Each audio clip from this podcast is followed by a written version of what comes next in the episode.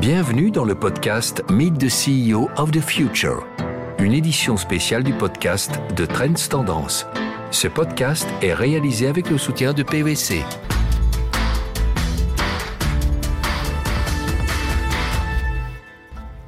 Bienvenue dans ce nouveau podcast Trends Tendance. Je m'appelle Valérie Tess et dans cette série de podcasts Meet New CEO, je pars à la rencontre des CEO de demain. Ces podcasts sont complémentaires à une enquête menée par Trends Tendance en collaboration avec PVC. Tout au long des épisodes, j'ai l'honneur de discuter avec des CEO visionnaires qui nous partageront leur expérience, leur vision et qui pourraient servir de modèle pour les CEO du futur. Caroline Mancel est arrivée chez Actiris, l'office régional bruxelloise de l'emploi, il y a sept ans. Elle est actuellement directrice générale adjointe, fonction pour laquelle elle a entamé son deuxième mandat de cinq ans début avril 2021. Un CEO d'une entreprise publique est-il différent d'un CEO d'une entreprise privée et quel style de leadership a-t-il? Madame Mancel nous fera le plaisir de répondre à toutes ces questions.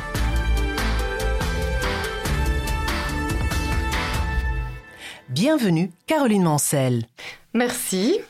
Alors, j'aimerais parler de votre style de leadership. Alors, euh, si l'on considère votre propre parcours, quelles évolutions avez-vous connues au cours des dernières années? Oh là là, ça c'est toute une histoire, hein, parce que j'ai quand même pas mal évolué sur ces 15 dernières années, disons. Si vous m'aviez dit il y a 15 ans qu'aujourd'hui je serais à la tête d'un organisme public de 1600 personnes, j'aurais dit mais vous êtes complètement folle. Parce qu'à l'époque, vraiment, je n'avais pas d'ambition. Mais je m'ennuyais un peu dans mon job. Ça faisait dix ans que je faisais la même chose. J'étais fonctionnaire à la région Bruxelles-Capitale et j'avais vraiment fait le tour de, ma fonction et je cherchais un nouveau défi. J'avais vu qu'il manquait euh, une personne euh, pour préparer et coordonner la présidence belge de l'Union européenne au niveau bruxellois. Euh, il faut dire, j'étais fonctionnaire bruxellois. Et alors, je me suis proposé. J'ai proposé à ma chef de faire ce job et elle a dit oui, essayons. Et alors je me suis lancée, tête baissée, dans cette nouvelle aventure sans vraiment me rendre compte de, en quoi ça consistait. Et alors j'ai fait énormément de choses. Je me suis vraiment dépassée. J'ai présidé des réunions avec des, des représentants de pays européens. J'ai négocié avec des attachés de, de différents pays. J'ai dû briefer le ministre qui était président du Conseil recherche au Conseil européen toutes les semaines. Enfin, j'en ai fait de ces choses. Et si j'avais su à l'avance que j'allais devoir faire tout ça, j'aurais dit mais non, c'est pas possible, j'en suis pas capable. Et je pense que ça, souvent, c'est comme ça qu'on réagit euh, en tant que femme. On, est trop exigeante, euh, on se sous-estime. Et là, j'ai vraiment appris une leçon. Et après ce job-là, en regardant dans le rétroviseur, je me suis dit, mais c'est vraiment ça que j'ai envie de faire. Et là, je suis devenue ambitieuse. Et pour retourner à ma petite histoire, Là, j'ai très vite, en fait, grimpé euh, l'échelle. Euh, j'ai participé à des concours et tout. Et donc, voilà, je, suis devenue qui je suis aujourd'hui euh, à la tête d'Actiris. Et je me sens confiante dans mon rôle. Et, et j'essaye vraiment aujourd'hui d'être exemplaire, d'avoir un rôle, d'être un rôle modèle pour d'autres femmes dans ma situation. Alors dites-moi, est-ce que vous avez euh, préservé pendant toutes ces années euh, des choses que vous continuez à faire maintenant et que vous allez continuer de faire dans les dix années qui suivent? J'ai commencé avec une toute petite équipe, donc c'était vraiment pas comparable. Au début, je faisais du micromanagement et entre-temps, je fais, je dirais, du macro-management. Aujourd'hui, euh, je dois avoir une vision d'hélicoptère parce que voilà, c'est très complexe. Un organisme comme Actiris, c'est impossible d'être experte en tout. Donc il faut faire du lâcher prise, vraiment. Et, et pour moi, il faut donner plus d'autonomie euh, aux managers qui sont en, dessous. Euh, vraiment, euh, je, pense que mon style de leadership, c'est vraiment euh, du participatif, euh, du collaboratif, comme, comme vous l'appelez, un leadership qui est orienté sur les personnes. mon souhait est vraiment de leur donner euh, plus de responsabilité ou ce qu'on appelle aussi du empowerment. Que faites-vous pour préparer cet avenir en tant que CEO Est-ce que vous lisez, vous écoutez des podcasts, euh, vous suivez des coachings? Oui, je fais tout ça. Euh, je dois vous avouer que quand j'ai rejoint Actiris, je me suis rendu compte qu'en fait, euh, on n'était pas tourné vers l'extérieur, on était vraiment tourné fort sur soi-même. Je dirais même, on était nombriliste. Mais moi, je suis quelqu'un de tourner vers, vers l'extérieur. Et je suis très vite devenue membre de réseaux d'entreprises, que ce soit des réseaux publics et même privés. Et pour moi, ce sont des vraies sources d'inspiration d'aller parler avec d'autres euh, CEO ou, ou, des personnes dans la RH. Euh, ils offrent la possibilité de s'améliorer, donc d'améliorer l'image d'Actiris aussi, hein, de, rayonner vers l'extérieur, parce qu'on est souvent cité en exemple euh, grâce à ces réseaux-là. Euh, je pense par exemple euh, à la commissaire européenne qui nous avait souvent cité en exemple pour la Youth Guarantee. Et, et grâce à ça, bah voilà, ça donne aussi de la fierté aux équipes. Mais euh, moi-même, euh, au niveau personnel, je me fais coacher parce que je cherche constamment à m'améliorer dans ma fonction en, tant que personne euh, privée. La vision et la raison d'être d'une entreprise euh, figurent aujourd'hui dans les dix prochaines années, euh, surtout parmi les trois principaux points d'action selon notre enquête. Alors combien de fois vous vous êtes vous-même déjà interrogé sur le pourquoi de cette entreprise d'Actiris? Mais euh, chez Actiris, il n'y a pas vraiment de questionnement sur le pourquoi, parce que on a un vrai rôle sociétal. Et je pense qu'avec la crise, ça a encore été démontré une fois de plus qu'on qu a du sens, qu'il y a un sens à notre travail. On veut être utile à la société et c'est pour moi une des raisons pour lesquelles euh, j'aime travailler pour Actiris et je pense que c'est le cas pour la grosse partie du personnel aussi qui est là plus par conviction. Donc non, non on on se remet pas en, question vraiment. La raison d'être n'est jamais mise en question. Mais malgré tout, je pense que ce qu'il faut faire en tant qu'entreprise, même entreprise publique, c'est euh, voir plus loin, à, long terme. Et on avait initié un exercice de prospective euh, pour voir ce que Acteris serait en 2030. Mais malheureusement, on a dû l'arrêter pour, pour plusieurs raisons. Mais je trouve que toutes les entreprises qui se respectent devraient faire cet exercice d'introspection et de remise en question régulière. Euh, parce que voilà, on voit bien avec la crise du Covid, le marché de l'emploi a beaucoup changé, les entreprises ont dû s'adapter, mais nous aussi, on doit s'adapter à cela. Oui, je comprends très bien. Alors, j'ai quand même l'impression qu'Actiris est une entreprise, même publique, mais exemplaire. Alors, vous avez beaucoup de femmes qui travaillent au sein de votre entreprise. Oui, tout à fait. On cherche vraiment euh, la diversité qui est à tous les niveaux. C'est très important pour nous. Quand on regarde le comité de direction, il est composé aujourd'hui de deux tiers de femmes et un tiers d'hommes. Et ça reflète aussi euh, Actiris en tant que tel, hein, où on a quand même une majorité de femmes euh, qui travaillent dans, l'institution. Et on a même une, une manager euh, de la diversité en interne. Et son rôle, c'est de faire progresser toute l'organisation vers une meilleure diversité, et non seulement une diversité homme-femme, mais vraiment à tous les niveaux.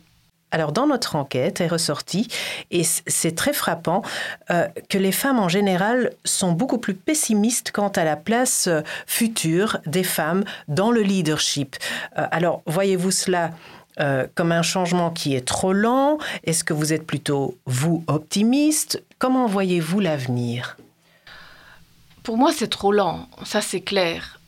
Est, est, exemplaire, certes, mais quand je regarde, par exemple, au niveau des institutions publiques bruxelloises, euh, c'est quand même très rare de trouver une femme à la tête d'un organisme public. Et ça, je le regrette vraiment. Et donc, si ça dépendait de moi, euh, je mettrais même des quotas par rapport à ça. Euh, c'est peut-être un petit message pour le gouvernement bruxellois. D'accord. Euh, passons maintenant aux, résultats de l'enquête concernant la question climatique, mais aussi la technologie et la numérisation. Comment intégrez-vous ces questions-là dans votre quotidien? La question climatique est, vraiment quelque chose d'important pour, euh, pour Actiris, et, mais aussi pour tout le gouvernement, parce qu'on a des objectifs climatiques euh, auxquels on doit tendre. Et par exemple, notre siège, la tour Astro, c'est une grande tour, est entièrement passive. Hein. C'est un bâtiment passif et on a même obtenu le label régional d'entreprise écodynamique euh, le niveau, le niveau le plus élevé pour notre siège. Et, donc, on, a, on est plus ambitieux que ça. On veut vraiment atteindre euh, une diminution de 50% de nos émissions CO2 d'ici 2030. Et euh, pour ça, on a créé un service qui s'appelle le service éco-durabilité. Et sa mission, c'est vraiment mettre en œuvre cette politique de gestion durable et responsable. Et puis, on, on agit vraiment par rapport à ça, euh, on regarde non seulement la performance énergétique de nos différents bâtiments, mais aussi les modes de déplacement de nos collaborateurs. On met l'accent sur le vélo, les transports en commun. Puis il y a d'autres exemples. On a un restaurant d'entreprise avec un label Good Food. Voilà, donc vous faites euh, apparemment beaucoup d'efforts. Euh, quand, quand il s'agit de questions de technologie et de numérisation, que pensez-vous encore devoir faire dans les dix prochaines années? On doit encore faire beaucoup de choses, mais on avance. On avance euh, avec les moyens qu'on a, parce que ça demande des moyens budgétaires énormes. Euh, on sait aussi tous que ce type de, de métier en IT euh, sont des métiers en pénurie. C'est difficile de trouver des personnes, surtout à des barèmes publics. Mais on fait déjà pas mal de choses. Par exemple, euh, on, fait du matching automatique entre les offres d'emploi et les profils des chercheurs d'emploi. Euh, aujourd'hui, euh, ça existe hein, sur notre site Internet, mais à l'avenir, on, voudrait encore l'améliorer avec de l'intelligence artificielle par exemple. Voilà, c'est bien d'avancer dans, la, dans, la, numérisation, dans la digitalisation, mais nous, on doit faire particulièrement attention, parce qu'à Bruxelles, euh, il y a quand même euh, la fracture numérique. Euh, il faut savoir que beaucoup de nos usagers n'ont même pas d'adresse mail. On a du mal à s'imaginer, mais c'est comme ça. J'ai des chiffres hein, à, Molenbeek, 15% des chercheurs d'emploi n'ont pas d'adresse mail, 14% à Scarbeek. Donc euh, c'est énorme. Oui, c'est énorme. Et il y a aussi la, fracture linguistique, parce que si on met tout en ligne, eh ben, et, on, sait que 16% de nos chercheurs d'emploi ne parlent ni le français ni le néerlandais, eh bien, euh, ils ne savent pas s'inscrire euh, en ligne. Donc ils doivent venir sur place dans une de nos antennes. Donc on ne peut pas oublier ce public-là. C'est énorme, ces, chiffres. Et, vous pensez pouvoir changer ça auprès des usagers Parce que c'est quand même, ce sont vos clients, ça. Mais on a un système pour euh, voir euh, si une personne est en fracture numérique ou pas. On lui, pose certaines questions et on se rend vite compte si cette personne est capable de chercher un emploi à travers les outils euh, digitaux ou pas. Si ce n'est pas le cas, hein, parce qu'aujourd'hui c'est vraiment nécessaire d'utiliser l'Internet ou même l'email pour, pour postuler, eh bien, on lui propose une formation. Donc en fait, vous mettez l'humain vraiment au centre de votre entreprise. Ah oui, voilà. Nous sommes un organisme euh, humain pour les humains. On parle souvent des soft skills. Hein. Il faut avoir de l'empathie. Euh, les femmes, parfois, on, leur dit qu'elles sont plus fortes dans tout ce qui est soft skills. Mais pourtant, euh, votre entreprise doit aussi croître, elle doit s'agrandir, vous avez euh, des chiffres, des buts à atteindre. Alors comment est-ce que vous rimez être humain, utiliser ces soft skills avec, euh, oui, l'esprit de croissance que l'on connaît dans notre société? Nous, on ne parle pas tellement de croissance. On doit servir notre public.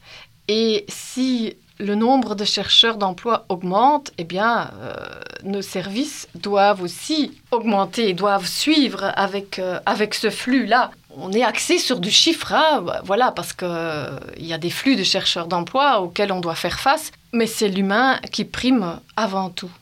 Alors, est-ce que vous croyez qu'il y a une différence entre un CEO ou vous, en tant que directrice générale adjointe d'une entreprise publique, ou un CEO d'une entreprise privée Est-ce que c'est une autre manière euh, de, se comporter, une autre façon euh, d'être un leader?